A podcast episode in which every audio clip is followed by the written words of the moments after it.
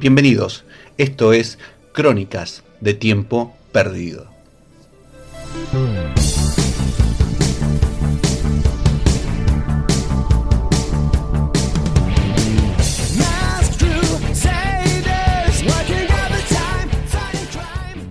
Cine y series acá en Forti FM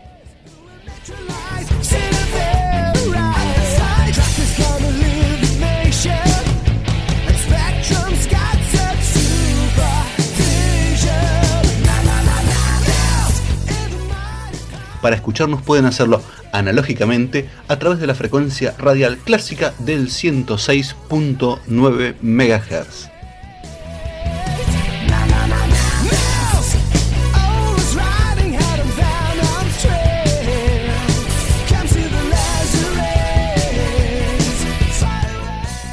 Si están en la pomada electrónica, pueden escucharnos a través de nuestra página web que es www.forti40fm.com.ar.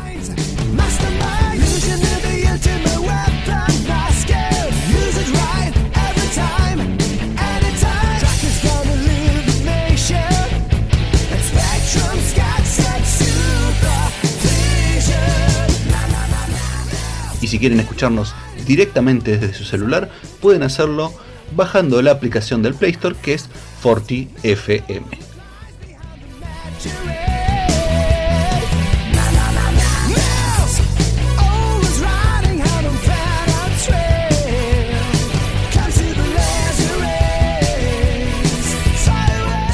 Para sugerencias, propuestas de reseñas y demás cosas, pueden hacerlo a través de nuestro Instagram que es arroba crónica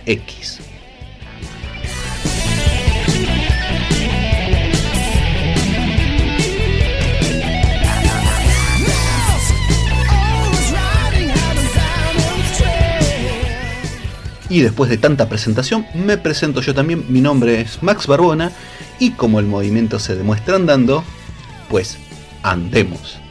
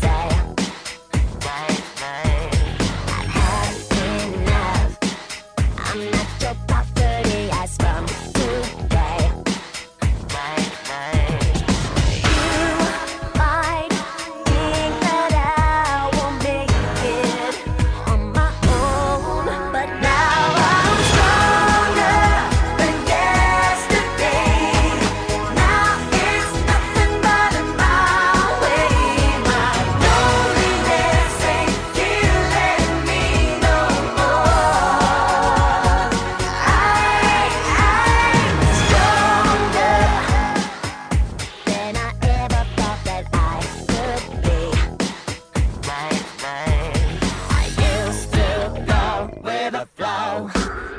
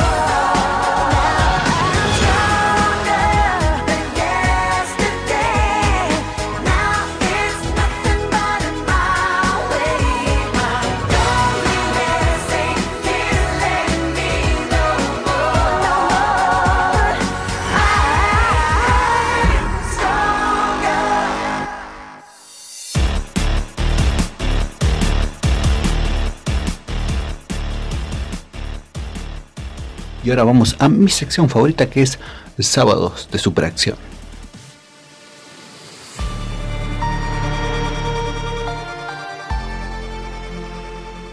Porque en Sábados de Superacción no pasaban películas de superacción.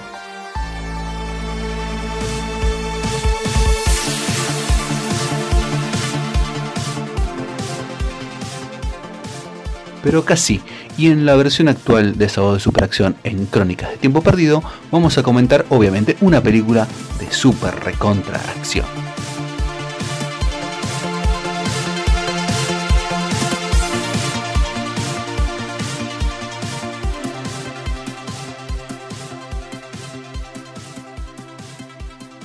Y ahora en Crónicas de Tiempo Perdido vamos a hablar, dentro de esta sección de Sábado de Superacción, nada más y nada menos que de esta película, que es Rápidos y Furiosos presentan Hobbs and Shaw. Perdón, yo sé que no, a veces me suelo tomar las cosas en serio, pero tenía ganas de reírme. Y a pesar de que las películas de acción son uno de mis géneros favoritos y suelo elegir muy buenas películas para recomendar, a veces está bueno ir por algunos terrenos inexplorados. Sí, les cuento. Eh, por lo general, la saga de Rápido y Furioso no es precisamente la que más me gusta. De hecho, vi todas las películas. Sí, ok. Sí, no me critiquen. Lo, hice porque digo, ok, si me voy a sentar a criticar o a reseñar algo de esto, tengo que saber cómo es. Y la verdad es que, a pesar de lo que digan algunos, la primera película no me gustó, la segunda mucho menos. Eh, la tercera es como que me y la que me pareció levemente entretenida, pero que tenía unas fantasmas tremendas, era la 4. Después la 7, donde se metió manos el señor James Wan, eh, conocido por pergueñar el conjuro y eh, esa belleza que del universo de ese que es Aquaman. Pero la verdad es que no es algo que me llame la atención, la verdad es que la he visto y no las considero tan malas como algunos. En realidad no me gustan, las considero tan malas porque existe Transformers. Em, la cuestión es que dos de estos personajes que han aparecido en esta saga de Rápido y Furioso eh, fueron em, Luke Hobbs y Derek Shaw, eh, Deckard Shaw, perdón, eh, que eran un agente de la ley que perseguía a Toreto y a su banda, y el otro es un tipo que era una especie de super espía mercenario renegado que quería matar a la banda de Toreto. Y acá alguien mm, algún ejecutivo iluminado o pasado de merca, se le ocurrió que lo mejor que podían hacer era juntar a estos dos personajes en una película. La verdad es que hay gente que dice que está buena porque es no se toma en serio a sí misma, pero la verdad es que la película es un batido de un montón de lugares comunes. Ok, les cuento de qué trata, ¿sí? Bueno, agárrense en sus sillas. La cuestión es que eh, Hobbs y Shaw se tienen que unir porque hay una operación donde una superorganización malvada eh, decidió crear un virus y mm, en el medio de esto la hermana de, de Carl Shaw eh, para escaparse de los archivillanos es la única sobreviviente de su grupo del MI6 que es asesinado eh, por unos super sicarios, eh, la mina no tiene mejor idea que inyectarse en sí misma y escapar la, esta toxina, este virus. El tema es que ella tiene que sacárselo de encima y ponerlo a buen recaudo porque si el virus eh, se activa en su cuerpo, va a desarrollar una plaga que va a matar a todos. Ok, bien, ¿por dónde empezamos? ¿Por dónde agarramos esta cosa? Bueno, la cuestión es que la película es básicamente es como si metiéramos en una licuadora Tango y Cash alguna trama que, mm, les pareció muy repetitiva de, la saga actual de Misión Imposible, de la que comprende de la película 4 en adelante, y que eh, Tom Cruise dijo, che, esto no debe estar tan bueno, dejarlo en un costado, por ahí la usamos para algo. Eh, bueno, se la vendieron a esta gente. Mm, en el medio tenemos em, otras referencias a la saga de Misión Imposible 2, eh, de Misión Imposible, porque es la trama de Misión Imposible 2. Eh, la chica de la historia se inyecta el virus ella para que los villanos no la maten. Em, ¿Qué más? Sigo, sigo, tengo más cosas. Em, elementos de la saga de Rápido Furiosa como eh, tratar de ponerse dramáticos y hablar de la familia es aburrido. O sea, es como pedirle a Mortal Kombat un trasfondo a los personajes que, es, que en la nueva probablemente lo tengan, pero lo que estamos esperando es piñas. En este caso lo que estamos esperando es acción a raudales. eh, gentileza en este caso, tenemos del director David Leitch, que también dirigió eh, la primera película, codirigió la primera película de John Wick. Así que en el terreno del apartado técnico y de acción, la verdad es que no puedo tener muchas quejas. La película cumple, es competente, aunque tiene demasiada acción. O sea, ustedes están escuchando lo que yo dije. Tiene tantas piezas de acción tan espectacular que en determinado momento uno dice, no les va a pasar nada a los personajes. ¿Sí? Eh, la verdad es que... Eh, y obviamente el otro punto que tiene es la superorganización terrorista mundial asesina al que es como una mezcla de espectro y caos de la Agente 86 y la verdad es que está muy vista, o sea, y que, y que se empecina en todo el tiempo en tratar de convertir a nuestros héroes, a llevarlos a nuestro bando, cuando, como diría Jorge, te lo resumo, lo más lógico sería, una vez que los tenés prisioneros, meterles un correchazo en la cabeza a cada uno, así te lo sacas de encima, pero no. Y además tenemos a Idris Elba, porque acá el cast está bueno, tenemos a Idris Elba convertido en una especie de super soldado del invierno negro y con la interfaz de Iron Man metida en la cabeza. Eh, todo eso en una mezcla tremenda es, es una excusa para piñas. Pero la verdad es que lo que está bueno de la película es, salvo las escenas de acción, que yo les recomendaría miran las sueltas, son bastante interesantes porque, como les dije, dije David Leitch, que la tiene clara con lo que es la acción. Eh, después se salva de la quema Vanessa Kirby, que es una muy buena actriz que ya apareció como la viuda blanca en la saga de Misión Imposible, justamente, y acá hace de la hermana de Carl del personaje de Jason Statham, el cameo de Ellen Mirren, que Ellen Mirren siempre garpa siempre Garpa Ellen Mirren. Listo, no se discute más nada. Y algunas referencias graciosas como, por ejemplo, eh, el amigo Statham eh, haciendo un chiste con un autito y referenciando a The Italian Shop, una película de asaltantes en la que él estuvo coprotagonizando junto con eh, Mark Wahlberg, Charlize Theron y el señor Edward Norton. Después no hay mucho más, la verdad es que si quieren ponerla de fondo para ver los tiros, pero la verdad es que las partes dramáticas, sáltenselas más dramáticas. Qué generoso que estoy. Las partes que pretenden ser lacrimógenas están de más. Y por ahí la película hubiera funcionado mejor sin eso.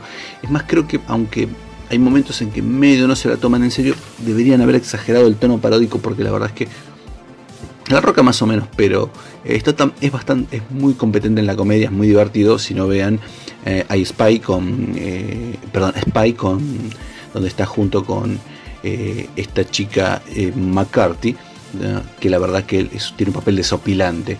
Pero acá es como que, no sé, la parte de los chistes que intentan buscarla es los diálogos supuestamente picantes entre La Roca y Statham, y la verdad es que son aburridos. el cameo de Kevin Hart es aburrido. Eh, o sea, tiene mucha acción. Ustedes se están dando cuenta que yo estoy diciendo que una película con acción, con tanta acción, es aburrida. Y la verdad es que se nota que le puso ganas de Village, pero no tenía mucha, mucho para hacer.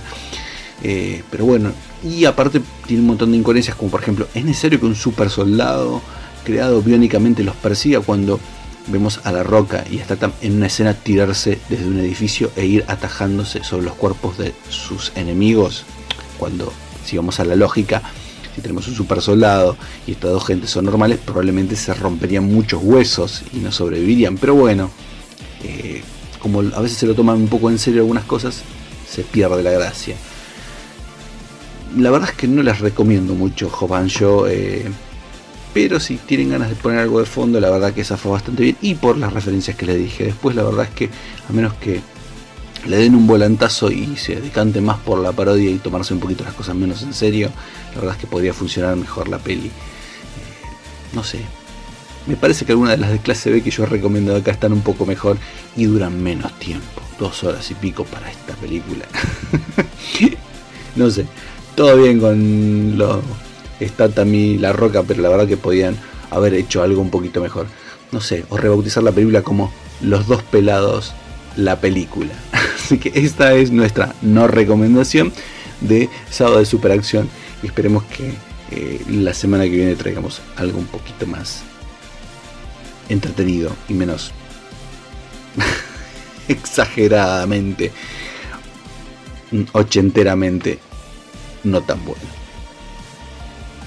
Ah, y antes de cerrarlo, porque se me quedaba en el tintero, basta de poner hip hop en las películas de acción. No queda bien en todas y en esta no queda bien.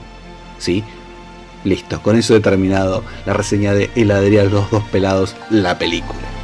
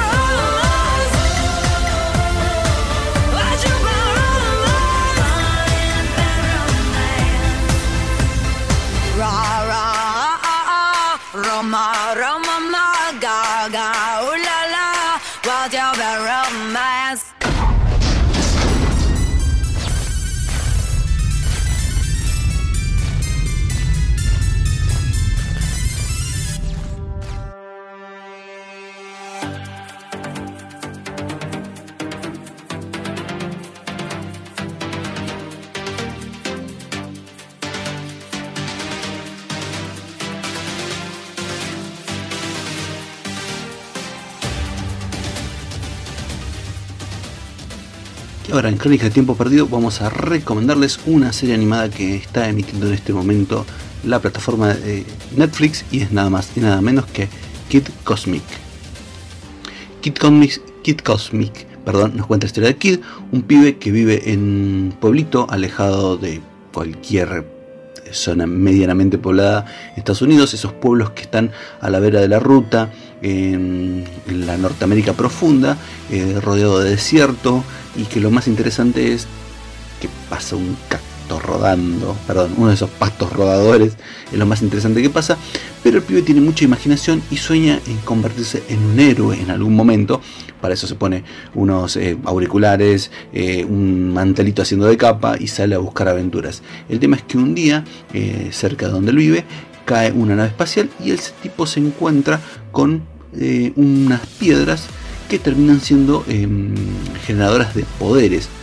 Lo que hace es con unas tuercas, les inventa que son anillos de poder y dice que va a salir a combatir a los malos. El tema es que estas piedras, que otorgan un gran poder, sí, sí, no, no, no va a venir Thanos, sí, no son las gemas del poder. Bueno, estas piedras, como les decía, que dan poderes, son el objetivo de muchos villanos, ya no una invasión extraterrestre, sino villanos de diferentes lugares del universo que empiezan a venir a la Tierra, un planeta al que no le da mucha bolilla, que empiezan a, llegar ahí para apoderarse de estas piedras y obtener los magníficos poderes que ellas les otorgan. Entonces la cuestión es que Kid, junto con un grupo de, gente del pueblo, eh, diferentes amigos y conocidos, va a formar, va a repartir estas piedras con poderes y va a empezar a crear su propio super equipo. El tema es que, aunque Kid y sus amigos son los buenos de la historia, empiezan a descubrir que no son los buenos de la historia, pero no son tan buenos en ser los buenos.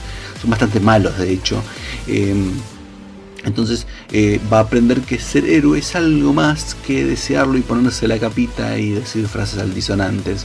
Eh, la serie es muy divertida, tiene un diseño retro muy muy copado. Es como si, a ver, quienes hayan visto la obra de Craig McCracken, eh, como Las chicas superpoderosas, Mansión Foster para amigos imaginarios e incluso la um, de la que nadie se acuerda que es Galaxia Wonder que salía en los canales de Disney. La verdad es que el estilo de Craig McCracker a la hora de, mm, de, de tener sus creaciones es muy prolijo con un trazo muy bien definido y cerrado con figuras muy icónicas. Acá en este caso mantiene algo de eso pero es como que los personajes estuvieran dibujados a toda velocidad con la tinta y tiene un diseño mucho más retro, mientras em, en sus otras producciones eh, se veía como una versión más moderna de la animación, con un buen acabado y aspectos hasta, si se quieren, un poquito vanguardistas. Acá en este caso se decanta por un estilo que a veces hace ver a Kid Cosmic como una historieta eh, de los 60, eh, pero en este caso está muy muy llena de color y una de las cosas que hace su personaje protagonista es, em, explotar esa inocencia, ese imaginarse que ser héroe es eh, pegarle a los malos y solamente volver al final del día a casa mientras eh, volamos cerca del sol, cual lo hiciera Superman en 1978. En este caso Kid va a ir descubriendo que es un poquito más complicado que solamente hacer eso para convertirse en el bueno de la historia tanto en, cargo como en actividad. Así que Kid Cosmic es una serie cortita de veintitantos minutos cada capítulo y tiene la primera, por lo menos hasta ahora, temporada completa, que son 10 episodios en la plataforma de Netflix. Se las recomiendo mucho, vayanla, véanla. Tiene una excelente banda de sonido, como les dije, diseños retro y la impronta de Craig McCracken. Eh, si son niños, entrenle, hay mucha imaginación. Y si no lo son, entrenle también no necesitan buscar una excusa o un sobrinito. Vayan y vean la serie si tienen ganas, porque la verdad que es muy, muy linda.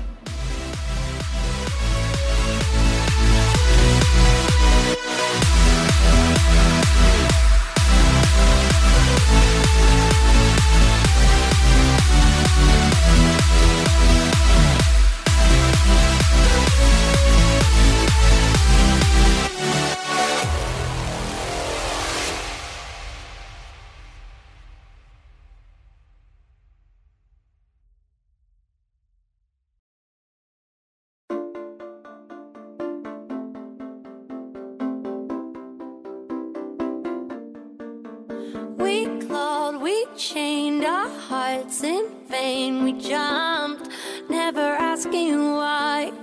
We kissed, I fell under your spell of love.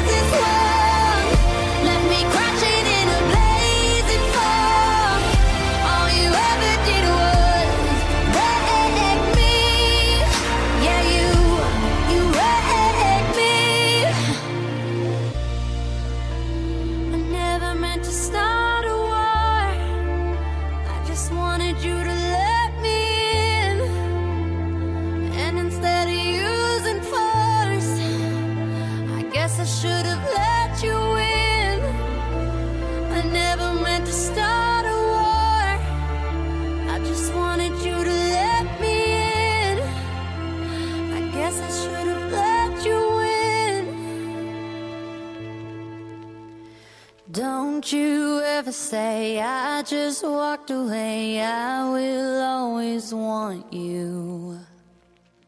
I came in like a ball.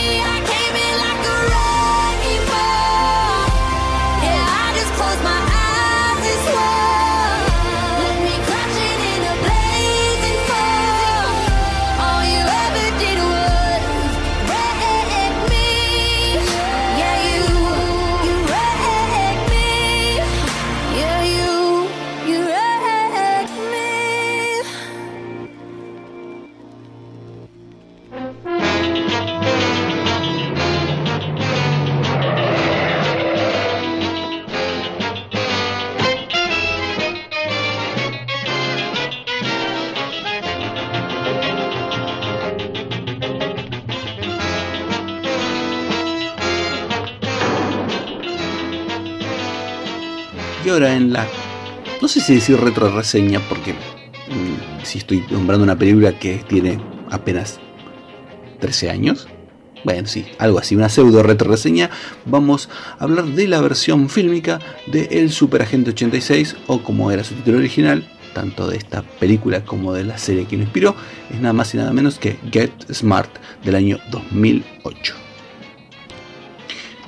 para alguna gente grande, memoriosa, y para aquellos que se tomaron la molestia de ver las repeticiones, el Superagente 86 o Get Smart eh, era una serie eh, creada por, eh, entre otros cráneos, el señor Mel Brooks, eh, y era una parodia del mundo de los superagentes, de los espías, eh, con un protagonista que se llamaba Maxwell Smart, eh, de ahí el chiste de Get Smart, o sea, ser rápido Smart, eh, avivate Smart, eh, y donde teníamos un protagonista que era, como les dije, Maxwell Smart, el superagente número 86 de la organización super secreta llamada Control.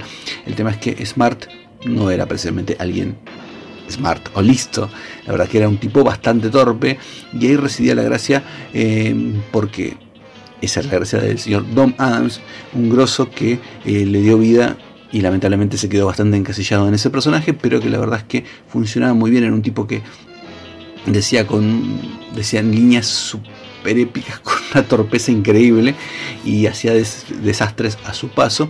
Aún así, mm, se lograba salir con la suya y vencer a los malvados miembros de la organización Caos, liderados por el ex, el ex algo así, nazi. No sabemos muy bien que era un alemán venido a menos después de la guerra, que era nada más y nada menos que el malvado Siegfried. Y que en la original era interpretado por Barney Koppel, que también fue médico en el crucero del amor. Bueno, acá lo que hace esta actualización respetando el espíritu del original, eh, nos presenta un Maxwell Smart que, a diferencia del original, eh, no es un tipo que labura en como agente de campo y que es muy torpe y muy desastroso. En este caso tenemos un pibe, eh, un agente 86, interpretado por Steve Carell, muy bien, un cast perfecto como un smart que es eh, de esos agentes que hacen la inteligencia desde un escritorio y que se dedican a, eh, a, las escuchas y a apoyar a los agentes de campo, que obviamente su sueño es ser eso, ser un agente de campo. El tema es que este muchacho, eh, su torpeza radica en que él es un tipo inteligente, sí, un nerd, pero que tiene unas habilidades sociales bastante paupérrimas, a pesar de que ha entrenado muy bien y la verdad es que el tipo le pone eh, toda la garra a su laburo. hay una trama clásica en todas las películas de espías, que es hay un traidor o alguien que los traicionó y se desvelan todos los, que todos los agentes que están en sus puestos son dados a conocer a través de la revelación de la lista de agentes eh, en activo. La cuestión es que todos los únicos agentes que quedan em, en, servicio sin ser descubiertos son la agente 99, que es interpretada acá por Han Hathaway. La verdad que está bastante bien. Mi sueño hubiese sido mm, otra actriz como, no sé, eh, tendría que... Yo sé que no, no me gusta hacer este cast, pero lo voy a decir. Para mí la 86, eh, como está delineada en esta película, tendría que haber sido Selma Blair, pero bueno, Anne Hathaway hace muy buen trabajo y la verdad es que la, actriz sale muy bien parada. La cuestión es que eh, la 99 necesita un compañero y a Maxwell finalmente lo convierte en un agente de campo dándole el número 86. Y ellos lo que deben hacer es intentar eh, descubrir quién los traicionó, qué es lo que planea hacer Caos y a quién va a atentar. Eh, la cuestión es que em, en su investigación empiezan a tener un poco de onda porque la 86, eh, perdón, la 99 eh, ha cambiado su rostro porque una de sus misiones falló. Y tenemos al inexperto 86 que es el que genera las gracias de que el tipo la verdad es que es bastante desastroso pero como les decía, a diferencia del original, no es torpe porque es un idiota, sino que el tipo es torpe porque nunca se desempeñó en el campo y digamos que su mayor cantidad de información viene de ser un ñoño. la peli tiene un montón de guiños a, la serie original, eh, sin forzarlos demasiado, o sea, poniéndolos a veces a los más obvios enfrente porque obviamente no reniega de la base en la que han creado, aunque es una actualización, como les dije, con otro enfoque, pero que respeta la esencia del Smart clásico. Eh, tenemos dentro del cast a Alan Arkin como el jefe, el papel que originalmente hacía en la serie Edward Platt. Eh, también tenemos a Dwayne Johnson, que parece que se está haciendo abonado de este programa porque ya estuvo en sábado de superacción. Bueno, eh, Dwayne Johnson como el agente 23. Tenemos a gente como Terry Crews, Shane Kahn, Bill Murray, Bill Murray haciendo el agente 13, a Patrick Warburton, el protagonista de la serie original de La Garrapata, que no les voy a decir qué actor es, eh, qué personaje hace, perdón, porque la verdad es que es un lindo cameo y es un lindo guiño y es una pena que la película no haya tenido secuela porque hubiese funcionado muy bien. Por ahí yo una crítica que se le ha hecho a la película es el villano, que en este caso es interpretado por Terence Stamp, eh, nada más y nada menos que el general Zod de Superman 2, eh, que interpreta a Siegfried. El tema es que o sea, es un muy buen actor, es un actor muy grosso, pero es muy serio, muy acartonado, muy siniestro para el tipo de película que estamos viendo. Eh, esta película por ahí no llega a, las, a los niveles de comicidad de la serie, pero es una comedia amable con un toque de acción y mm, que permite que su protagonista se luzca sin necesidad de imitar al Maxwell Smart clásico, pero de repente el perfil que tiene el Siegfried de la película es muy, es demasiado siniestro, es como muy heavy. Dice, joder, ese Super Agente 86 debería ser un poco gracioso. Probablemente sea un. Eh, no hubiese sido el actor más adecuado, por ahí hubiésemos, no sé, yo hubiese contratado ya que estamos sugiriendo, eh, no sé, a un Jonathan Price que tiende a, sobreactuar algunos de estos papeles, y hubiese sido muy gracioso escucharlo imitar un acento alemán, hubiese sido muy, muy divertido. El resto del cast está bastante bien. Y como les decía, tenemos muchos actores que están buenos, muchos eh, guiños a la serie original. Eh, aparecen el auto, en determinados momentos los tres autos que pertenecieron a la presentación de la serie clásica. Eh, el Maxwell Smart de Steve Carell se viste con la ropa del Smart clásico. y guiños con pequeñas frases referidas a los latillos que solía tirar Dom Adams. Así que si quieren ver una película que te va a sacar una sonrisa y que te va a resultar divertida eh, dentro de lo que es una versión nueva de un personaje clásico. El Super Agente 86 o Get Smart del año 2008 es una linda opción para pasar un buen rato y para descubrir que a veces eh, si Hollywood le pone un poco de ganas las cosas le salen mejor que otras versiones. Sí, te estoy mirando a ti, Liga de la Justicia.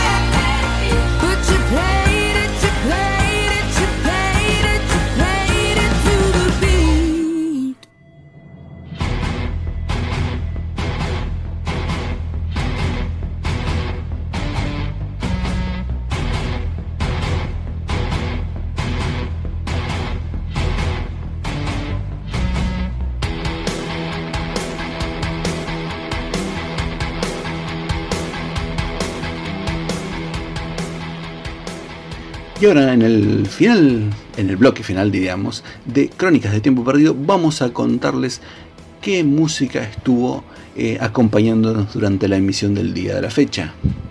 Y a pesar de mis gustos preferenciales por el rock, especialmente rock pesado o el hard rock, em, hoy nos pusimos pop, así que pop, pop, pop y muy plásticos, así que les vamos a contar qué música nos acompañó. El primer tema es de eh, Stronger, de Britney Spears. Sí, me gustan algunos temas de Britney Spears, como eh, este que puse, y también, aunque me gusta un poco más, Toxic, que la verdad es que es muy, muy divertido el tema y el tema y el video. Y la verdad es que eh, Free Britney.